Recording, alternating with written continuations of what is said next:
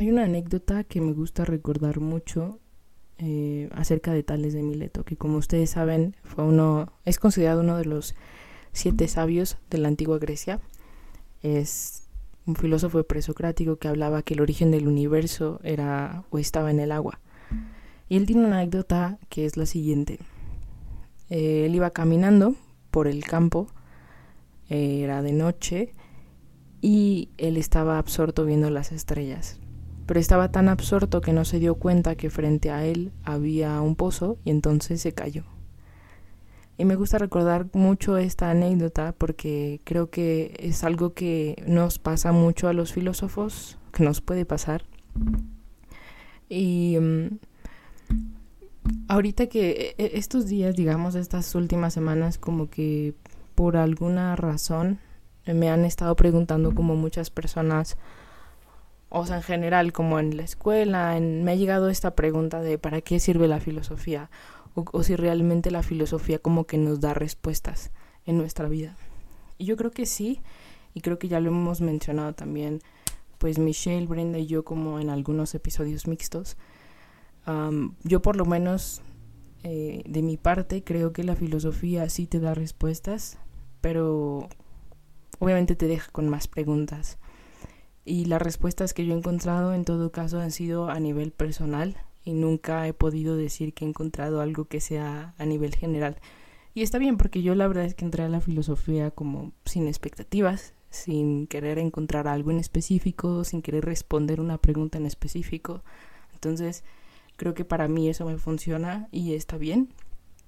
Pero también me he dado cuenta que muchas veces digo, lo estoy diciendo de este lado, ¿no? Del lado de los filósofos que se preguntan normalmente cosas que la gente normalmente no se pregunta, que indagan hasta donde pueden, que profundizan en muchísimas cuestiones hasta un grado en que es casi incomprensible. Y yo lo que me he dado cuenta, o al menos lo que he corroborado desde, pues, desde que salí de la carrera, pero un poquito antes también, es que las cosas que son que verdaderamente valen la pena o donde podemos encontrar esas respuestas que nosotros tanto anhelamos del universo y de la vida, están en las cosas simples. Y eso es algo que siempre me, ha llamado como mucho la atención, porque pues el ser humano siempre se ha hecho esta pregunta, ¿no? De quiénes somos nosotros, quién es el ser humano, cuál es su esencia, si tiene una esencia o no tiene una esencia y podemos hacer toda una hilación hasta la antigua Grecia, hasta Asia, hasta Egipto, de todas esas personas que han tratado de responder a esta pregunta. Y obviamente las respuestas son muy interesantes, porque pues han fundado en muchísimas ocasiones las ciencias, ¿no? La filosofía es una disciplina que ha tratado de responder esa pregunta de quién es el ser humano desde un lado, pero también la ciencia, pero también la física, la química, las matemáticas, es decir, respuestas tenemos muchísimas, pero creo que muchas veces por tratar nosotros de, entender lo complejo, de meternos hasta el fondo, olvidamos que las respuestas quizá pueden estar enfrente de nosotros, ¿no? En las cosas más simples. Y me acordaba yo de esto porque en el capítulo de hoy Ustedes ya vieron cómo se titula, que es eh, acerca de la soledad. Es un capítulo que yo ya quería hacer como desde hace mucho y de hecho es un tema que estaba como muy presente en mi mente, estuvo muy presente en mi mente por mucho tiempo, pero lo olvidé y, y seguí con mi vida, pero la verdad es que pues siempre ahorita como que estoy prestando más atención a las cosas que leo y todo y creo que todo me lleva a ese tema. Entonces, creo que sería bueno como compartir mis perspectivas aquí de las cosas que yo he encontrado acerca de la soledad, lo que yo entiendo de la soledad y sobre todo pues esos filósofos que me han ayudado a asimilar ese tema o a integrarlo de una forma que a mí me gusta mucho. Y quería comentarles también, bueno, en esta búsqueda por responder esa pregunta de quién es el ser humano, encontré también un libro que se llama ¿Qué es el hombre? que estoy casi segura que ya se los había mencionado alguna vez. ¿Qué es el hombre? de Martín Buber. Ese libro fue como uno de los primeros que me echaron como luz en el camino de tratar de comprender este tema de la soledad porque realmente me gusta mucho y ahorita les voy a ir diciendo como por qué. Pero, eh, pues ese libro es básicamente en el que me baso. Yo hace tiempo, pues estoy hablando, creo que estaba en cuarto semestre, escribí un ensayo que se titulaba, estaba, está muy fumado el título, pero se titulaba eh, La soledad y el silencio como elementos fundamentales del desenvolvimiento del ser. Y utilicé a Nietzsche y utilicé a Martin Buber. Y mi intención con ese ensayo era como tratar de dar una respuesta, porque hay mucha gente que tiene como esta resistencia a la soledad, a estar solos, y yo creo de verdad que ahí está, em, ese, es el camino correcto para nosotros poder comprendernos a nosotros mismos, de ahí el desenvolvimiento del ser, ¿no? Entonces, eh, tiempo después hice como, volví a tomar este ensayo para otra materia porque quería como profundizar más en esto. Y me topé con un profesor que me hizo una sugerencia, me dijo, oye, está súper bien tu ensayo, ¿por qué no lo haces como artículo de titulación y por qué no metes aparte este, este otro elemento? Y me sugirió a Sor Juana Inés de la Cruz con un auto sacramental que me parece que escribió en 1689, algo así, que se llama Ay, se me olvidó el, divino Narciso. Sí, el divino Narciso. Entonces, me pareció muy interesante porque al principio no sabía por qué me estaba sugiriendo hacer estas dos cosas. Pero, o sea, como hilar estos dos temas. Entonces, este, pues lo empecé a leer y me di cuenta de que la, la parte de la soledad podía ser como muy expansiva también en la literatura. Entonces, eh, pues quiero retomar esto un poco y hablarles como de mi perspectiva de la soledad, lo que me ha enseñado a mí Martín Buber, las cosas que he extraído de Nietzsche y por qué no pues también un poco de literatura de acuerdo con lo de Sor Juana Inés de la Cruz, que espero no hacerme vuelas, pero voy a tratar de hacerlo lo mejor posible. Entonces, bueno, primero hay que hacernos esta pregunta, ¿no? De quién es el ser humano. Y si nosotros volvemos atrás, como les dije, todos se han hecho esta pregunta, o sea, absolutamente todas las personas, todas las culturas, en todos los países se han hecho esta pregunta y como ya había mencionado antes, se han dado como muchas respuestas a esto. Pero pocos realmente se han acercado a responder esta pregunta. Es decir, aquí es elemental Martín Buber porque abre mucho los ojos respecto a este tema. Él dice, nadie realmente ha podido responder a esa pregunta. O sea, el que más se acercó quizás fue Kant porque él planteó esa pregunta y dijo que nosotros debemos de hacerlos desde la antropología filosófica, es desde pensarnos a nosotros mismos como sujetos. Pero si ustedes lo piensan, no se resulta muy difícil. Imagínense que nosotros queremos dar una respuesta acerca de, no sé, es que él, él lo pone así, les voy a poner como una analogía. Imagínense que estamos en un jardín grande y de repente enfrente de nosotros hay un árbol gigante. Yo y, ustedes están al lado de mí, pero digamos como que a un extremo, a 90 grados de mí, por así decirlo. Entonces ustedes me piden que yo les describa ese árbol. Y yo se los voy a describir, pero solo les puedo describir esa parte de enfrente que yo estoy viendo. Y si yo les pido a ustedes que me describan qué es un árbol, probablemente me van a describir lo que ustedes están viendo, pero no la parte que yo estoy viendo, porque ustedes no ven lo mismo que yo.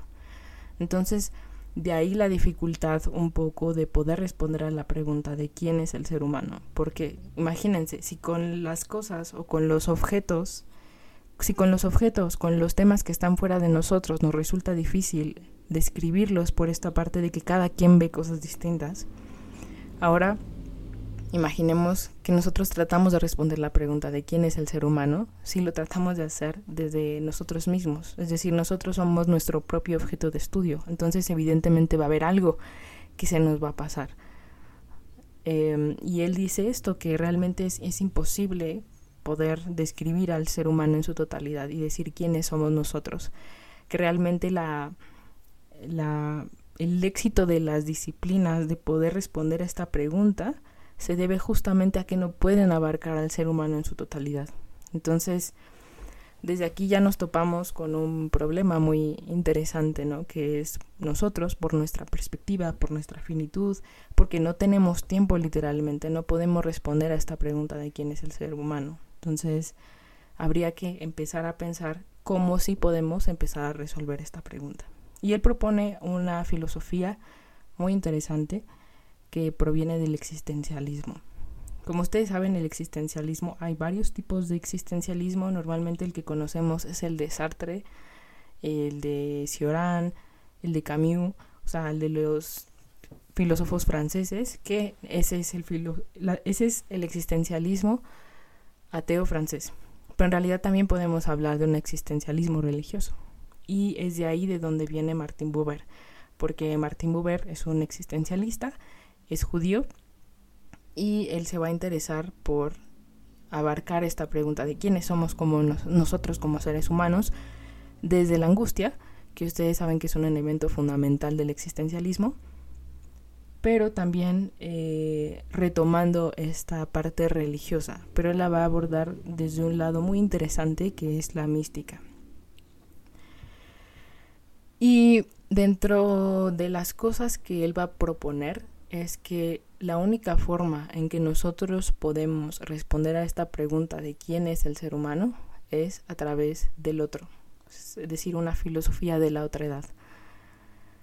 Em, y aquí es donde se pone lo interesante, porque Martín Buber va a explicar a grandes rasgos, ¿no? Que nosotros como seres humanos, como sociedad, hemos atravesado por dos grandes etapas, por una etapa individualista y por una etapa colectivista. La etapa individualista está caracterizada cuando el hombre, pues digamos, apenas empezó a evolucionar, empezaba a tener un poco de conciencia de sí mismo y entonces por esa conciencia empezó a entender las cosas que le rodeaban, un poco. Pero se sentía como una entidad separada completamente del mundo, es decir, sentía su individualidad de una manera tan radical que le generaba una angustia impresionante. Entonces, al no poder soportar esa soledad absoluta y ese darse cuenta también de que iba a morir, el ser humano sufre una desviación y entonces su mente de alguna manera trata de crear un escenario en donde lo protege para que él no vea la realidad. Y este escenario es la imaginación. Es ahí cuando empieza a usar la imaginación y es ahí cuando empieza a crear mitos, ¿no? Cuando empieza a contarse el mundo a través de historias, porque estos eran como una forma de protegerse de esa realidad que parecía angustiante. Entonces, como no sabía realmente lo que pasaba a su alrededor y no sabía cómo explicar todos esos sucesos y todas esas esos fenómenos del, del mundo natural, ¿no? Que podrían hacerle daño, para él era más fácil contarse todas estas historias, todos estos mitos, y por eso empieza a hacer uso de su imaginación. Esa es la primera etapa, esa es la etapa individualista. Y su desviación entonces es la imaginación. Luego Buber habla del colectivismo, que es una segunda etapa. Es decir, el ser humano nunca puede atravesar satisfactoriamente la parte de la individualidad, sino que pues también orgánicamente se empieza como a juntar en comunidades y entonces entra en la etapa colectivista, que es ahora ya no estoy yo solo, sino que vivo con mucha más gente, vivimos en una comunidad, pero yo ya no me pertenezco a mí mismo. Es decir, ya no tengo que preocuparme porque ya ni siquiera soy yo el que tengo que tomar las decisiones, sino que son los otros de allá afuera que me acompañan en este proceso y que toman las decisiones por mí. Entonces a mí ya no me angustia, pero tampoco soy dueño de mí mismo y tampoco tengo conciencia de mi propia individualidad. Es decir, soy como nada más una pieza más de una maquinaria gigantesca que es la sociedad. Y eh, aquí también sucede una desviación, que ya no es la imaginación, sino es la ilusión. La ilusión de creer que yo soy un ente independiente, responsable, autónomo, consciente, pero en realidad no es así. En realidad soy una persona que depende de las otras personas hasta tal punto que ha perdido su individualidad y su integridad. Entonces, eh, esto lo retrata como así Buber y si nosotros lo trasladamos como a distintas épocas lo podemos ver de manera muy clara, ¿no? Em, también con la llegada del capitalismo, con la llegada de la globalización, podemos nosotros apelar a decir que la colectividad está muy presente hoy en día, ¿no? Quizás ahorita a raíz de la pandemia nos vimos también como un poco, es cierto que también hay hiperconectividad, pero eh, está esta parte de que muchos nos vimos obligados a pasar más tiempo en nuestra casa y más tiempo eh, con nosotros mismos. Entonces podríamos decir que hay una vuelta de alguna manera a la individualidad. Sin embargo, como dijimos, la parte individual siempre genera angustia, porque nadie nos ha enseñado cómo estar con nosotros mismos o estar completamente solos. Entonces, eh, esto genera angustia y nosotros, o nuestra cabeza más bien, va a tratar de hacer que nosotros enfrentemos esa situación mediante una desviación, mediante una ilusión, mediante una imaginación, mediante evitar. Entonces, em, creo que esta parte de Martín Buber es muy clarificadora porque nos hace reflexionar respecto al lugar en donde estamos y qué estamos nosotros haciendo quizás. Em, y pensando un poco en esto, yo, no sé, proponía como una alternativa eh, porque dije es que el problema no está realmente en que el ser humano no pueda atravesar, bueno, en que el ser humano tenga esta etapa individualista y que tenga esta etapa colectivista, sino el problema realmente reside en que nosotros no hemos sabido enfrentar esas, esos dos estadios en la historia de la humanidad. Entonces, ¿qué podemos hacer? Y pensando en esto, creí que Nietzsche podía ser muy clarificador. Nietzsche tiene esta noción o este concepto que es el amor fati o el eterno retorno, ¿no? También derivado del, bueno, el amor fati derivado del eterno retorno. Y me parece una idea muy interesante porque Nietzsche propone, Nietzsche, desde que ustedes lo leen, em, se puede sentir como, como en las páginas puedes palpar prácticamente su dolor, ¿no? y cómo la mayor parte del tiempo él la pasaba solo. Pero también eh, cuenta cómo sobrellevaba como todas estas esta esta etapa de sufrimiento, esta etapa de soledad, porque recordemos que Nietzsche en realidad pasaba mucho tiempo solo también porque estaba enfermo. Entonces, junto con la enfermedad que no le permitía demasiado, tenía que darse estos tiempos y estos espacios.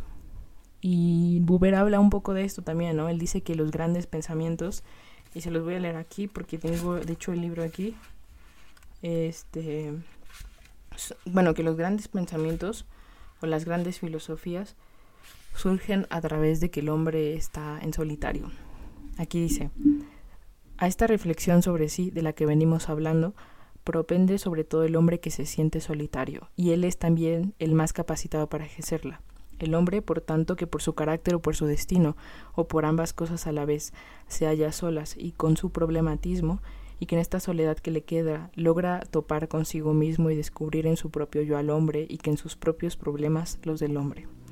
Las épocas de la historia del espíritu en que le fue dado a la meditación antropológica moverse por las honduras de su experiencia fueron tiempos en que le sobrecogió al hombre el sentimiento de una soledad rigurosa, irremisible, y fue en los más solitarios donde el pensamiento se hizo más fecundo. Esto se me hace muy cierto. Básicamente lo que nos está diciendo Buber aquí es que es en, los filósofos, en los pensadores que han sido los más solitarios, el pensamiento ha sido más fructífero. Me imagino yo estas escenas en donde Nietzsche se fue a vivir a las montañas en Sils María, justo porque estaba enfermo, tenía neurosífilis, y la enfermedad realmente lo debilitaba muchísimo. Pero también me imaginé a Descartes, ¿no? Al lado de su estufa, lo que después daría a escribir las meditaciones metafísicas. Y también me, me, imaginé a Sócrates, ¿no? Que como sabemos pasaba gran parte del tiempo reflexionando, caminando, caminando por las calles, platicando con la gente, pero también caminando y estando absorto en sus propios pensamientos. Entonces creo que no hemos valorado demasiado esta parte de la importancia de la soledad, no solo en la historia del pensamiento, sino también en la historia de nosotros mismos, en la historia de nuestro propio autoconocimiento. Y creo que es entendible que la mayoría de la gente le tenga miedo a estar solo o a la soledad en sí.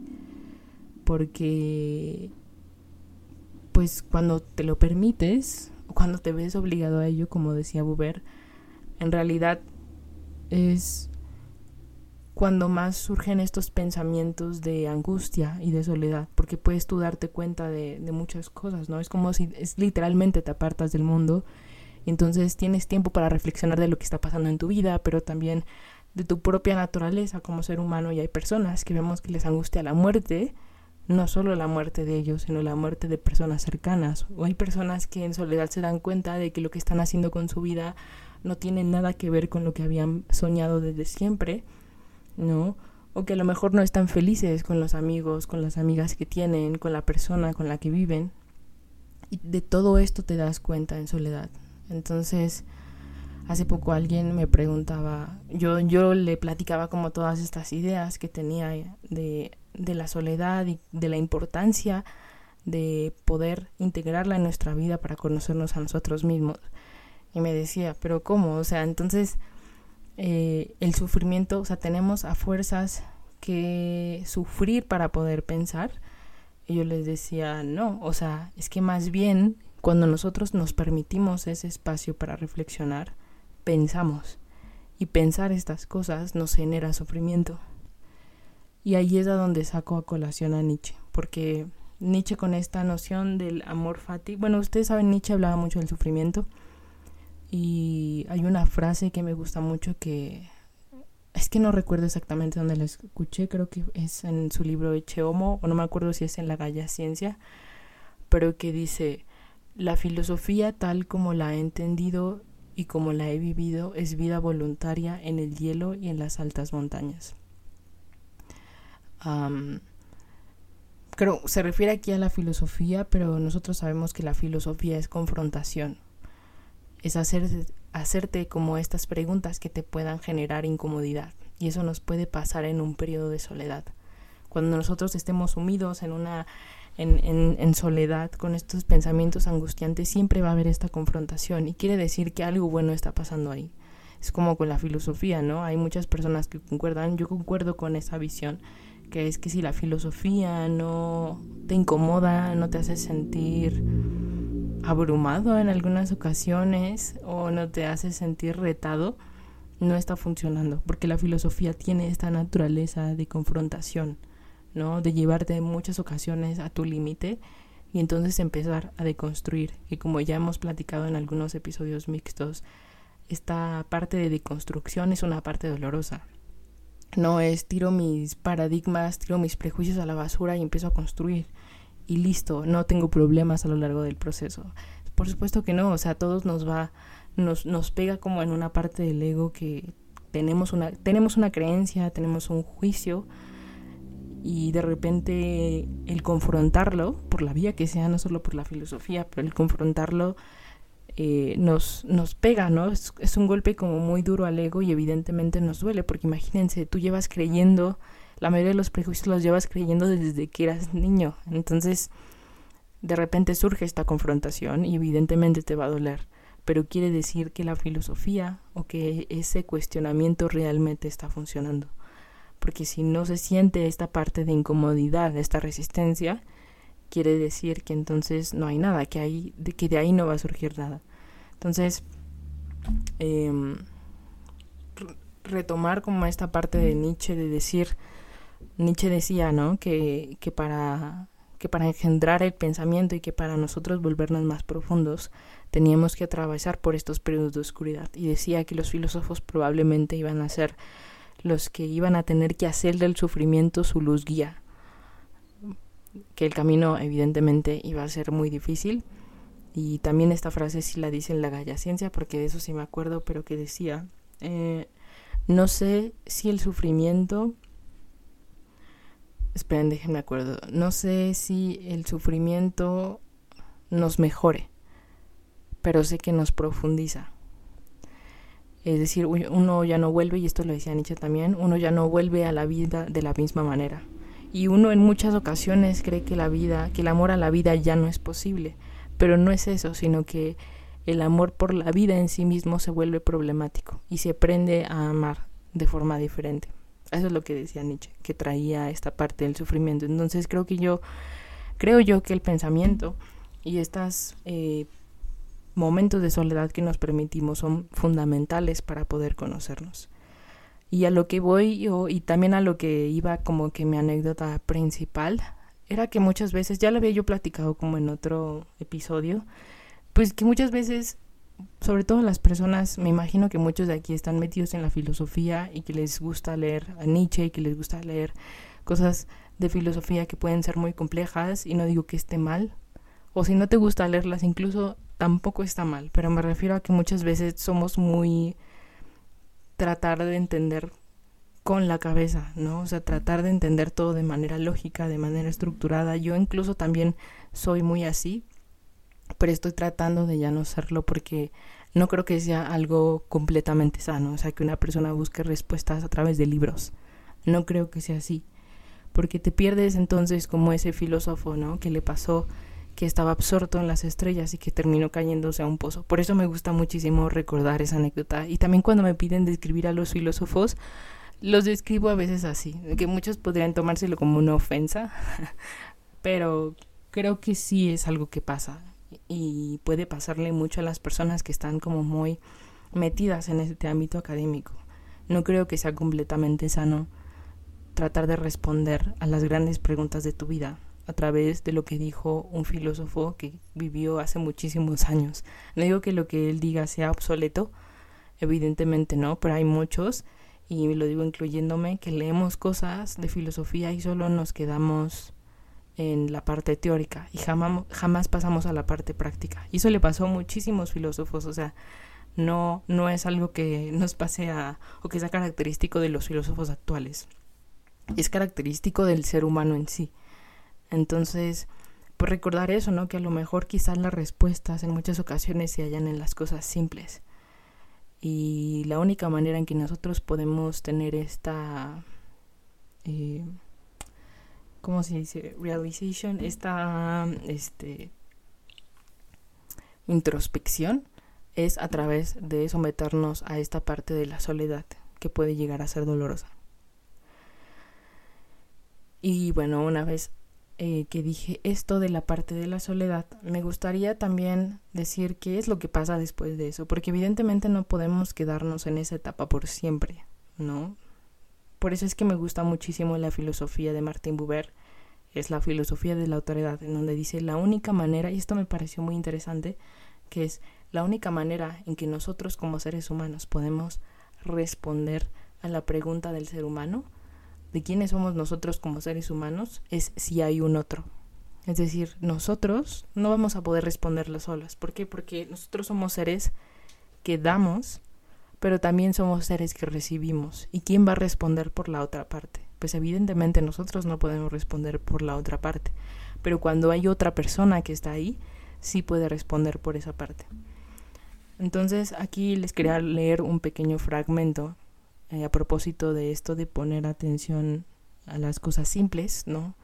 A esos momentos en nuestra vida que pasan desapercibidos, porque Martin Buber también habla de esto y les quería leer un fragmento de su libro, que es la parte final. Dice, podemos captar este hecho en sucesos menudos, momentáneos, que apenas se asoman a la conciencia. En la angustia mortal de un refugio contra bombardeos, las miradas de dos desconocidos tropiezan unos instantes, en una reciprocidad como sorprendida y sin enganche. Cuando suena la sirena que anuncia el cese de la alarma, aquello ya está olvidado, y sin embargo ocurrió, en un ámbito no más grande que de aquel momento.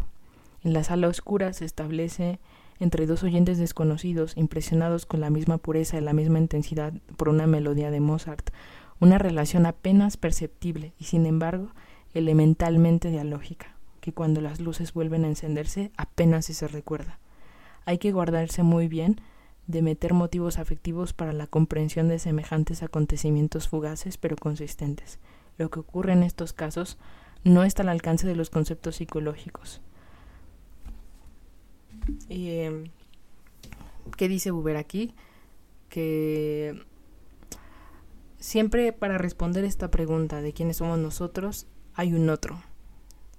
Y nosotros tenemos como a lo largo del día incluso aunque no veamos a nadie que no sea conocido, pero a lo largo del día tenemos esos momentos compartidos con otras personas que parecen ser insignificantes, pero que en realidad lo son todo. Entonces, imagínenselo así como lo dijo, ¿no? En, cuando compartes de repente con una persona, estás en el cine, fuiste tú solo, y solo compartes con las otras personas que están allí un momento intenso de lo que te provocó de emociones esa película. Y parece ser algo insignificante, apenas se prenden las luces, ¿no? Porque nadie de ustedes se conoce y entonces lo dejan pasar. Pero si lo fijas en ese momento, en un punto de la historia, fue como un destello en donde ustedes compartieron un momento increíble y en donde solo ustedes pueden dar razón de ese momento. Y así en general en la vida hay como muchísimos momentos así, en donde aparentemente somos nosotros únicamente, pero siempre hay un otro, siempre hay, hay un otro que puede dar que puede dar fe y que puede hablar de ese momento compartido con nosotros. Entonces me parece como muy bonita esta filosofía de Buber porque no deja de lado, eh, no nos deja como seres individuales, ¿no? que están completamente absortos en su existencia, como seres arrojados en el mundo, sino que nos invita a responder esta pregunta a través de decir, recuerda que no eres solo un ser que da y solo un ser que piensa, sino también un ser que recibe ¿no? Y un ser que es pensado por otras personas. Entonces me parece muy bonita esta forma de pensarlo. Y eh, en cuanto a esta parte que les decía de Sor Juana Inés de la Cruz, eh, de este auto sacramental que escribe, que se llama El Divino Narciso, si alguien lo ubica, es un poco la historia, bueno, esta narración de Sor Juana describe o hace esta alusión a que Cristo, un poco, Cristo y Narciso como la misma figura. Entonces te cuenta la historia de Narciso, pero le va metiendo como elementos de la vida de Jesús. Es muy interesante porque em, nosotros recordemos que Jesús pasó un tiempo, 40 días y 40 noches en el desierto y en estas noches fue tentado, fue engañado y pasó como muchísimas dificultades, mucho miedo, mucha angustia. Entonces, cuando leí esto dije, claro, o sea, es que en realidad el proceso de soledad o estos momentos de soledad es básicamente eso, ¿no? Es como esa escena que está retratada en el auto sacramental de Sor Juan Inés de la Cruz, pero también como lo podemos encontrar en la Biblia, es decir, podemos encontrar infinidad de ejemplos en donde nos muestra esta parte de cómo es el proceso de los seres humanos cuando están solos, cuando se permiten estar solos. Y nadie te dice que va a estar fácil, sino que al contrario, como Jesús, como lo mostraban en la Biblia, eh, y para esto no tienes que creer en Jesús, pongo énfasis, ¿no? O sea, es punto y aparte eso. Creo que el hecho mismo de que se narre en la literatura y que lo narren tantas veces en muchísimas otras cosas, no solo esta historia de Jesús, sino muchísimas otras cosas, ¿no? En las escenas de Dostoyevsky, que son características también de, de estos episodios de soledad. Pero a lo que voy, nadie te dice que es fácil, sino que todos estos momentos están llenos de tentaciones y de hacer cosas que quizás no serían lo mejor para nosotros, ¿no? De tomar decisiones impulsivas, de seguir con la vida que tenemos, que a lo mejor está llena de vicios y que a la larga no nos va a funcionar. A lo mejor a corto plazo funciona, pero a la larga no nos va a funcionar. Entonces, esto es a lo que te sometes tú cuando estás en ese proceso de soledad. Y creo que esto ya casi, bueno, ya para ir cerrando, es lo que te permite o que lo que nos permite llegar al autoconocimiento de nosotros mismos.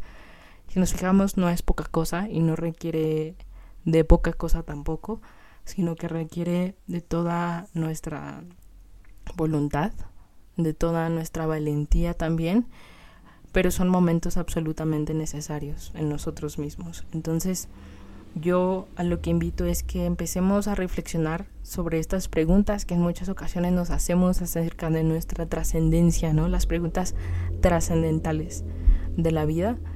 Em, no tratando de leer a Kant, o sea, no tratando de leer filosofía, es decir, no está mal buscar respuestas como en esos libros o a través de otras personas, no de un podcast, de un curso, pero creo que cuando nosotros nos llenamos de mucha información y si no nos damos tiempo de asimilarlos en momentos así, entonces nos estaremos quedando como ese filósofo que se cayó al pozo.